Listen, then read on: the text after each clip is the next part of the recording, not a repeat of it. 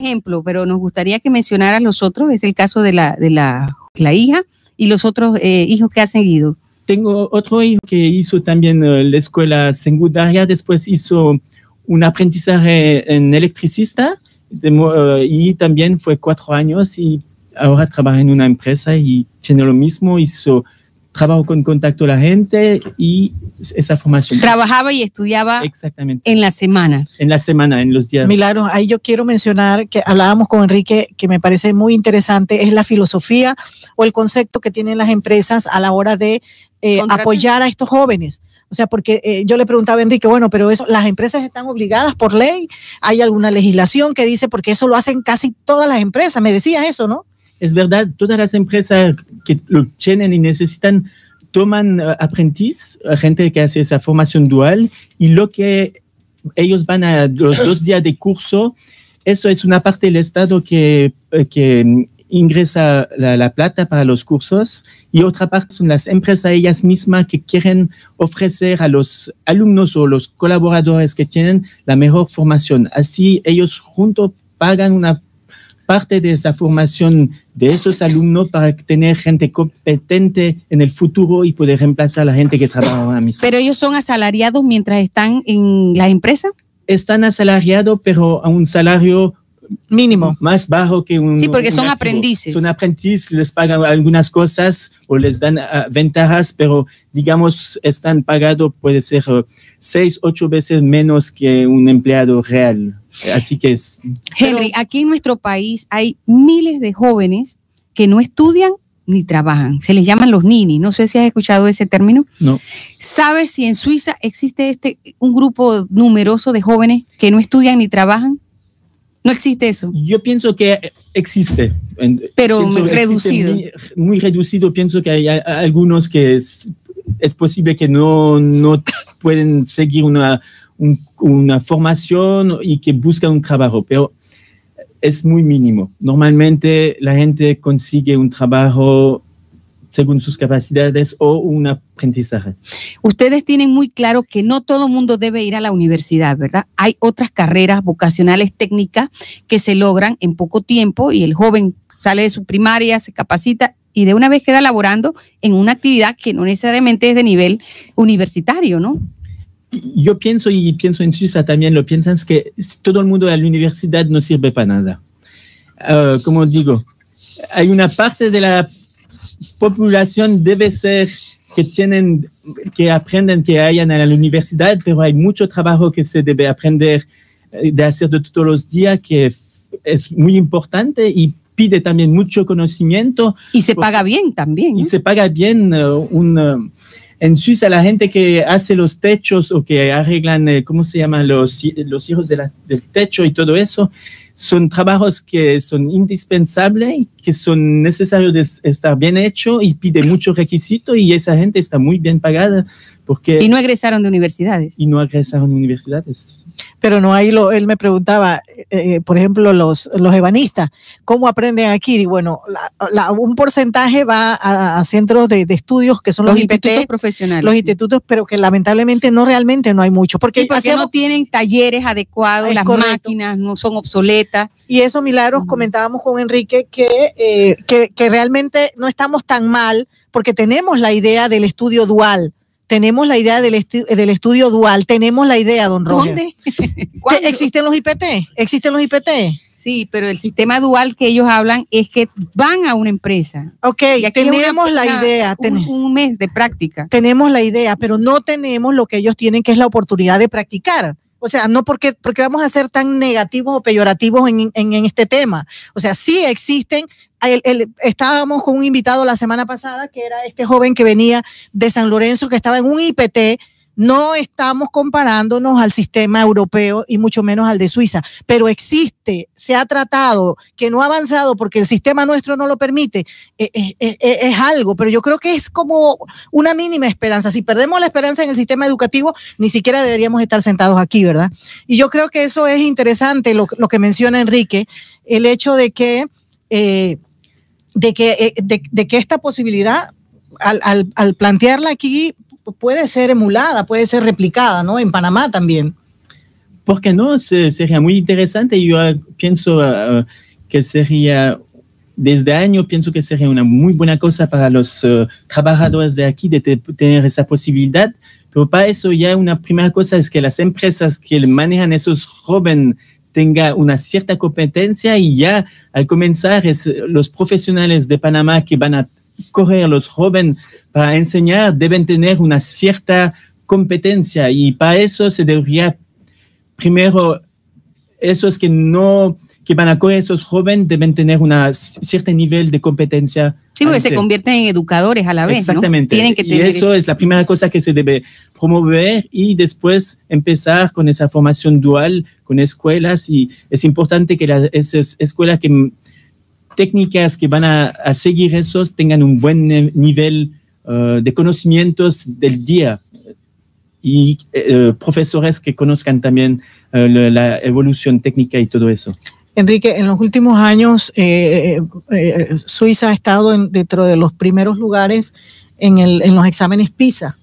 Ustedes también tienen ese sistema de exámenes para entrar a diferentes niveles que les permiten pasar a diferentes niveles. Ha- Hay muchos exámenes, algunas veces se dice que hay demasiados y los jóvenes eh, mu- muchas veces se, se evalúa por eso, pero es una parte real de eso. Ya después la escuela primaria ya lo, es, lo evalúan los alumnos. Después la escuela secundaria y en la formación dual, cada año hay evaluaciones en la parte práctica de su trabajo, de saber cómo llegó al nivel de, de, su actividad con la madera, digamos, y hay también una parte de exámenes teórico y sobre las cosas cultura general, que puede ser, como dije, eh, matemáticas, contabilidad, porque eso hace parte del conocimiento de todo el mundo en su vida. No puede decir soy un buen... eh, eh, que corta la madera, ¿cómo se dice? Un, Ebanista. eh, ebanista, pero debe también saber contar, debe también saber hacer contabilidad, debe también poder eh, calcular lo que hace y eso es muy importante. La- lo interdisciplinario que se requiere ser ahora para ser profesional. Háblanos un poco de ese sistema federal de gobierno que se eh, utiliza desde hace muchos años en Suiza. Hablamos de que son pequeños en superficie, pero están divididos en cuántos cantones, que son, cada uno es autónomo. Hay 26 cantones en Suiza y cada uno es autónomo. Eh, al nivel educación, justamente cada ca- cantón tiene, maneja su educación. Es por eso que hay algunas veces grandes diferencias de una provincia, de un cantón a otro, y algunas veces se discuta cuál es el mejor, cuál es el, eh, el perfecto, pero nunca va a haber una, una perfección en la educación. Así que esa es parte del cantón al nivel primario, secundario, bachiller y llega también después las universidades son a nivel cantonal, pero reciben ayudas al del nivel federal y hay en Suiza dos escuelas que son manejadas por eh, la confederación, que son las dos escuelas politécnicas, es el nivel más o menos eh, de técnicos lo más alto y hay una en Zurich y la otra en Lausanne. Allí estudió uno de tus hijos, ¿es correcto? En Él una de esas. acabó en Lausanne, sí, exactamente. Y, y ese, ese nivel de ese nivel eh, de grado es como el universitario. Así podríamos comparar. Sería eh, más o menos universitario, ajá, exactamente, pero más en las cosas técnicas. Bueno, estamos en el segmento La educación que queremos del programa eh, Culturama en la radio, que llega a ustedes también con el apoyo de la Fundación de Egresados del Félix Olivar. Esta es una agrupación eh, que tiene ya más de 25 años y ellos están apoyando con subsidios y becas a jóvenes que rindan, no jóvenes que reciben eso solo por, por llegar al 3, no, son jóvenes que están rindiendo responsables, pero que tienen limitaciones económicas, así que ellos están otorgando becas para estudiantes tanto del Colegio Félix Olivares, del IPT David, del Francisco Morazán y del Colegio Beatriz Miranda de Cabal. Y están introduciendo también una beca universitaria para aquellos que ya han salido del nivel secundario y han sabido valorar este apoyo económico que se les brinda. Si usted requiere información, ya sea un docente, un padre de familia o el mismo estudiante, para aspirar a estas becas, le damos el número. Aquí en David se localiza don Roberto Taylor en el teléfono 6673-4750. Se lo repito, 6673-4750. Y el lema de esta agrupación es el mismo que el del colegio. La vida es acción, vívela. Bueno, y vamos a repetir la pregunta para los que están en sintonía y estén interesados en obtener el libro Muerte en la Vicaría de la escritora inglesa Agatha Christie. La pregunta es, ¿en qué año se creó la provincia de Chiriquí? Recuerden pues que fue mediante ley de 62 en el Senado colombiano. Los que sepan las respuestas pueden llamar al 775-3472 de Radio Chiriquí, donde Matthew Ortiz estará atento para anotar su nombre y el lugar de donde llaman. Bueno, y el neurólogo y neurocientífico argentino Facundo Manis ha dicho este pensamiento. La inversión en educación, la investigación científica y tecnológica constituyen los cimientos de los países que quieren desarrollarse. ¿Cuánto invierte Suiza en investigación, en educación y en tecnología? De hecho, ustedes nos están dando a cada rato inventos novedosos. Yo pienso que el Estado gasta un tercio de su presupuesto en la educación. Un tercio del presupuesto. Por eso también es que estos politécnicos son manejados por la misma confederación, porque requieren grandes recursos para eh, invertirlos en investigación y desarrollo. También todos esos centros hacen mucha investigación y muchos desarrollo y esas escuelas producen muchas startups, chiquitas empresas que se desarrollan en esos lugares y que crean uh, empleo y nuevas uh, innovaciones. Bueno, Enrique.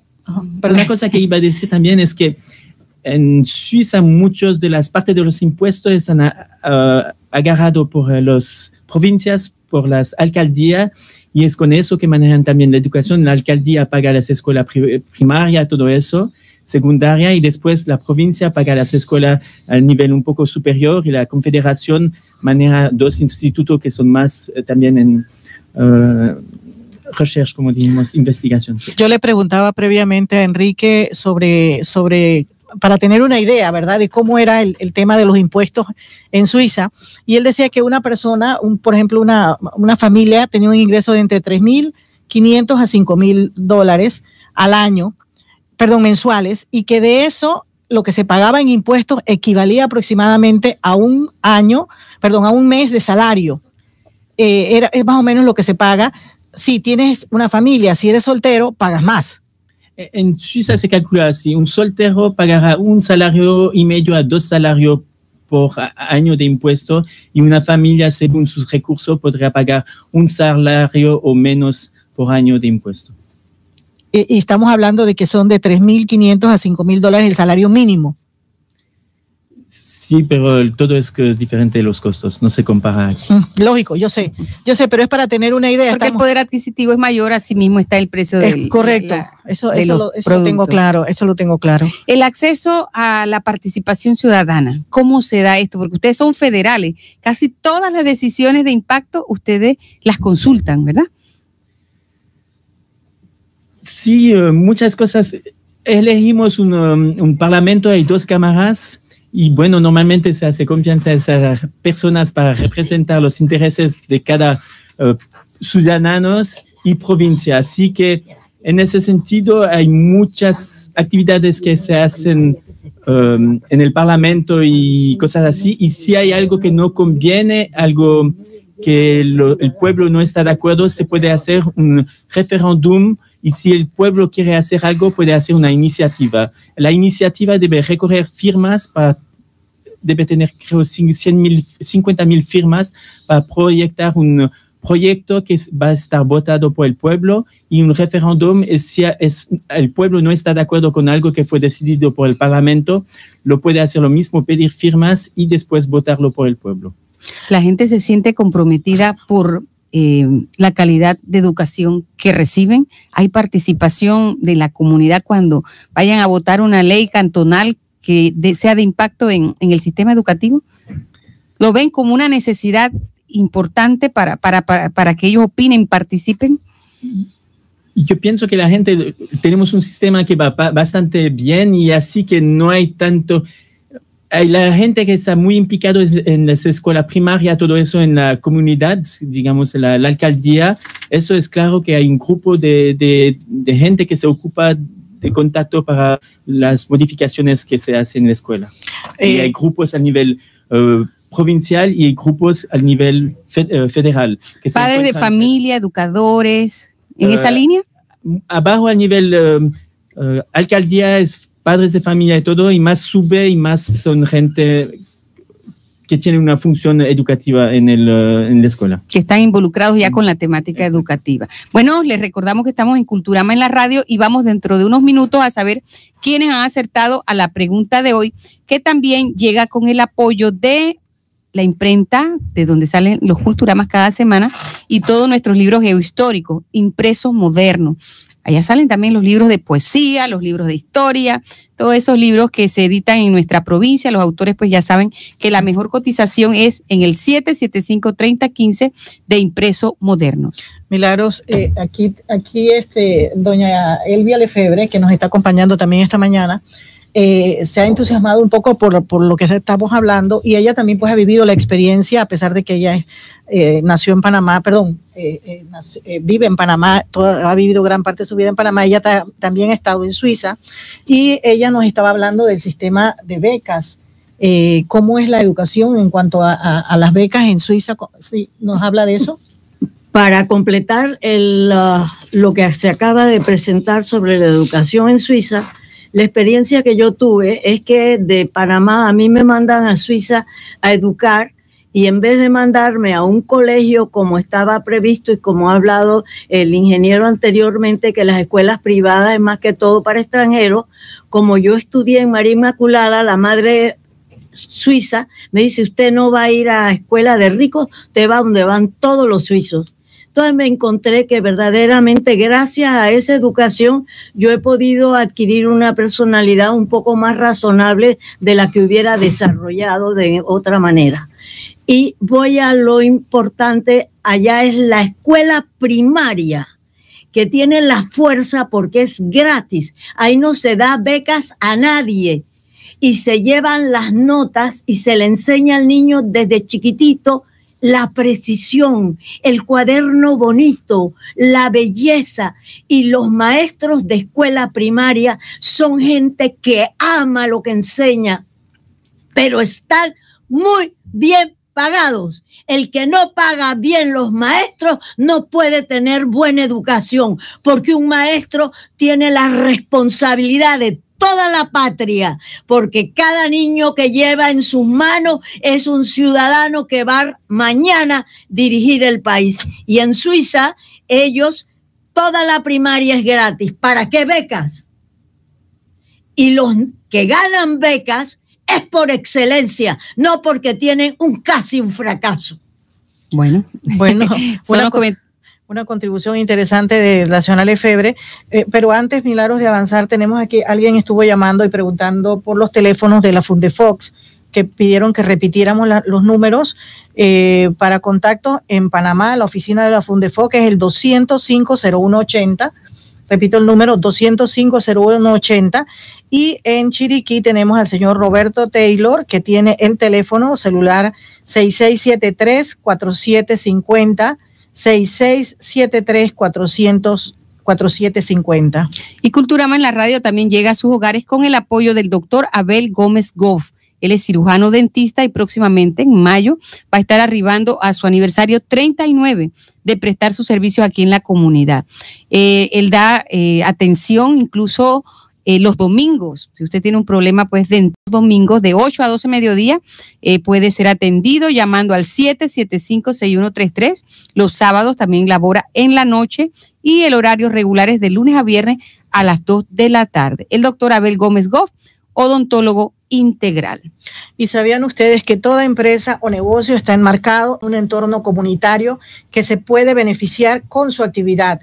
Si ésta toma conciencia de su importancia. Si las empresas contribuyen al desarrollo positivo de las comunidades en que se encuentran, mejoran su imagen pública, su prestigio comunitario se incrementa y su entorno social más inmediato se convierte en su más sólido aliado.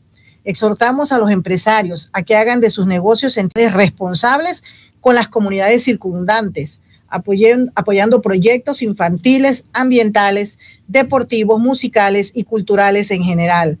Esta es una reflexión de promotora Río Caldera SA, que tiene su proyecto residencial Valle del Nance en Las Lomas y la cual está cumpliendo con su cuota de responsabilidad social al apoyar un proyecto con los niños de la comunidad de Mata del Nance en este corregimiento, aquí en el distrito de David. Más adelante tendremos con nosotros personal de esta empresa que nos comentarán sobre este hermoso proyecto. Vamos entonces a saber, Matthew, eh, quiénes acertaron a la interrogante de hoy, eh, de en qué año se celebró o se conmemoró eh, la creación de la provincia de Chiriquí. Adelante, Matthew. Así es, el día de hoy participaron 29 personas, entre ellos el señor Ricardo Rubio desde Volcán, la señora Bienvenida Ríos hasta San Pablo Viejo abajo, Isabel Silvera desde Concepción, Abdiel Rodríguez desde Bongo Bugaba, Héctor Montezuma desde San Lorenzo, María del Carmen Rodríguez desde San Lorenzo, Héctor Vladimir Montezuma desde San Lorenzo, Edilma Caballero desde Bugaba, Carlos Vega desde el Barital, Arcadio Canto desde Bugaba, Rodrigo Pereira desde Querévalos, Roselvira Caballero desde David, Marta Lisbeth Arauz desde David, eh, Abelino Ruiz desde Cuervito, Serafina Zamudio desde Cuervito, Humberto Bonilla desde La Riviera, desde el Banco de Rovira, Flora Barría desde Los Algarrobos, Gloria del Cid desde Boquete, Don Chavales Silvera desde David, Adolfo Ríos desde Hornito, María Corina Delgado desde Boquete, Henry Solís desde el Barital, Connie Moreno desde Podreríos Abajo, Expedito Rivera desde La Prosperidad, Rigoberto Ordóñez desde Boquete, Jorge Moreno Ríos desde Pueblo Viejo Tolé, Minerva Pinzón desde Boquete, Ilma Leticia González desde Ibu Primavera y Sidelina González desde Quiteño. Bueno, ya tenemos, eh, ya hemos escuchado a las personas que acertaron a la pregunta de esta mañana, en qué año se creó la provincia de Chiriquí, y la respuesta es en 1849. Vamos a preguntarle a nuestros invitados, Enrique, eh, ¿nos puedes decir un número del 1 al 29, Mateo, correcto? Sí, del 1 al 29, un número para elegir a la persona que se llevará a su casa la obra de Agatha Christie. El 10. El 10. Así es, el número 10 es el señor Arcadio Canto desde Bugaba. Oh, hasta Bugaba se fue este libro. Enrique, mandaste este premio eh, fuera de la ciudad de David eh, al señor Arcadio. Puede pasar pues a Culturama en horario de, oficina para que pueda retirar esta obra. Ixel, y este programa también llega con el apoyo de don Omar Avilés Orocu, que está en Houston, Texas, hasta allá nos sintoniza y siempre está enviando los mensajes de preocupación para lograr pues que el sistema educativo nuestro mejore y eso debe que comenzar con el cambio de actitud de los panameños. Solo los cambios se logran es cuando esa conciencia, esa mente actúan en la dirección correcta. Así que ese es el mensaje que tiene hoy don Omar Avilés Orocu, sobre todo en esta época que se requiere una participación ciudadana muy efectiva. Dentro de unos días vamos eh, a realizar el torneo electoral que va a definir el futuro del país en los próximos cinco años y necesitamos que nuestras autoridades respondan a las problemáticas y a las necesidades de la sociedad. Y la primera problemática de nuestro país es qué tipo de educación estamos brindando. Así que ese debe ser el primer punto en los planes de trabajo del el gobierno que asuma pues la acción de los próximos cinco años. Ixel, vamos a ver qué hay en el espacio C, el segmento que es auspiciado por la Biblioteca de Boquete cuyo lema es fantástico. Un libro puede cambiar una vida, una biblioteca puede cambiar una comunidad. Y hoy, jueves 25 de abril, a las 5 de la tarde, se inaugura la exposición fotográfica Miradas a Rustas Sostenibles en el Chiriquí Mall, organizada por la Dirección Regional de Mi Ambiente de Chiriquí. Hay un resumen de 60 fotografías de nuestro país que buscan promover actividades de ecoturismo y protección del ambiente. La muestra estará por 15 días en el mall y busca impulsar el turismo verde para todo el público. También tenemos eh, mañana, digo, el sábado 27 de abril a las 7 de la noche. Eh, va a haber un concierto clásico, música de cámara. Es un quinteto para guitarra en el Salón Familia Flores de la Lastra. Esto es en el Centro de Arte José Cáceres, ubicado en la urbanización Santa Cruz. Hay una solista invitada y la guitarrista Teresa Toro. Esta misma actividad se va a desarrollar en la biblioteca de Boquete, pero el domingo 28 a las 5 de la tarde. Eh, va a haber música de Bocherini, de Rossini y de Mozart. Y el grupo está conformado por Ricardo Zúñiga, Karina Núñez y la invitada Teresa Toro, con otros grandiosos músicos. Se trata de un espectáculo para todos, jóvenes, adultos y amantes de la buena música, con guitarristas de gran talento. Les recuerdo, 5 de la tarde en la Biblioteca de Boquete este domingo 28 de abril. Y el viernes 10 de mayo a las 4 de la tarde en la Biblioteca de Boquete se inaugura la gran exposición Horizontes con obras de Ariel Jurado, escultor y pintor, y estará abierto a todo el público hasta el día 30 de junio. Estamos también apoyando con tiempo la celebración de la segunda feria del libro en el Colegio San Agustín. Ellos van a tener una gran cantidad de autores nacionales, incluso internacionales. Va a estar el mexicano eh, Cuauhtémoc Sánchez, y que es un autor pues muy reconocido. Van a tener conferencias científicas, talleres de, de reciclaje, van a ver pues eh, una galería de artistas ese es el mes de aniversario de la provincia y esta es la mejor celebración, esa feria del libro que organiza el Colegio San Agustín en, a mediados pues, del mes de mayo. Bueno, Enrique, eh, nuestro invitado esta mañana, Enrique Weirs, ¿quieres dejarnos un mensaje, eh, un último comentario? Eh, al respecto pues de, eh, de, tu de, tu presentación esta mañana aquí en nuestro programa Culturama en la Radio y en el segmento La Educación que creemos sobre este tema, sobre la educación como padre, como ciudadano, como, como ciudadano panameño también. ¿Algún, algún comentario? Sí, yo, yo pienso que, gracias por la invitación, pienso que aquí viendo que mucha gente se preocupa por la educación, todo el mundo se da cuenta de ese problema. Hoy todos los candidatos presidentes que se preocupan mucho para la educación, espero que ese que va a ser elegido se da cuenta que es la piedra uh, básica de un país y que va a hacer lo necesario para poner en todo a funcionar bien. Y pienso que si la gente está motivada, todo el mundo se va a lograr algo de bien. Y cuando los veo la gente en, alrededor, Panamá va para adelante con la educación. Oh. Ixel, vamos a preguntarle, porque nos quedan unos minutos para eh, Henry nos diga cuál es su lugar favorito cuando él viene a la provincia o el país, porque tenemos ese segmento, el Chiriquí Profundo, aparte de las lajas, porque yo sé que cuando vienes no sales de las lajas, ¿verdad? Que te gusta mucho la playa. ¿Tienes algún otro, otro sitio que le recomiendas a la gente? A veces la gente aquí no sale, no va a veces ni a la esquina, ¿verdad? Nosotros estamos promoviendo el turismo interno, es que se requiere para conocer las realidades de otros sitios. A mí me encanta Puerto Almuelles y las playas que se encuentran cerca del terminal, del viejo terminal petrolero. Y allá es un lugar muy lindo, muy agradable y que espero que todos los panameños conocen porque es muy lindo. Entonces nos estás hablando de la bahía de Charco Azul. ¿Has podido estar en esa zona de eh, las playas de la península de Burica, no? Esas son a las que te refieres. Tuve ese privilegio. Sí. Ah, bueno, entonces la invitación es para que se traslade la gente a la península de Burica, a las, a las costas de la bahía de Charco Azul, en el distrito del Barú, que realmente pues ofrece eh, muchas zonas de playa. Nosotros tuvimos, Ixel, tú nunca llegaste a hablar de Mono Feliz, estuviste por allá. No. Henry, debemos llevarlo la próxima visita hasta la, el extremo suroccidental de, nuestro, de nuestra república.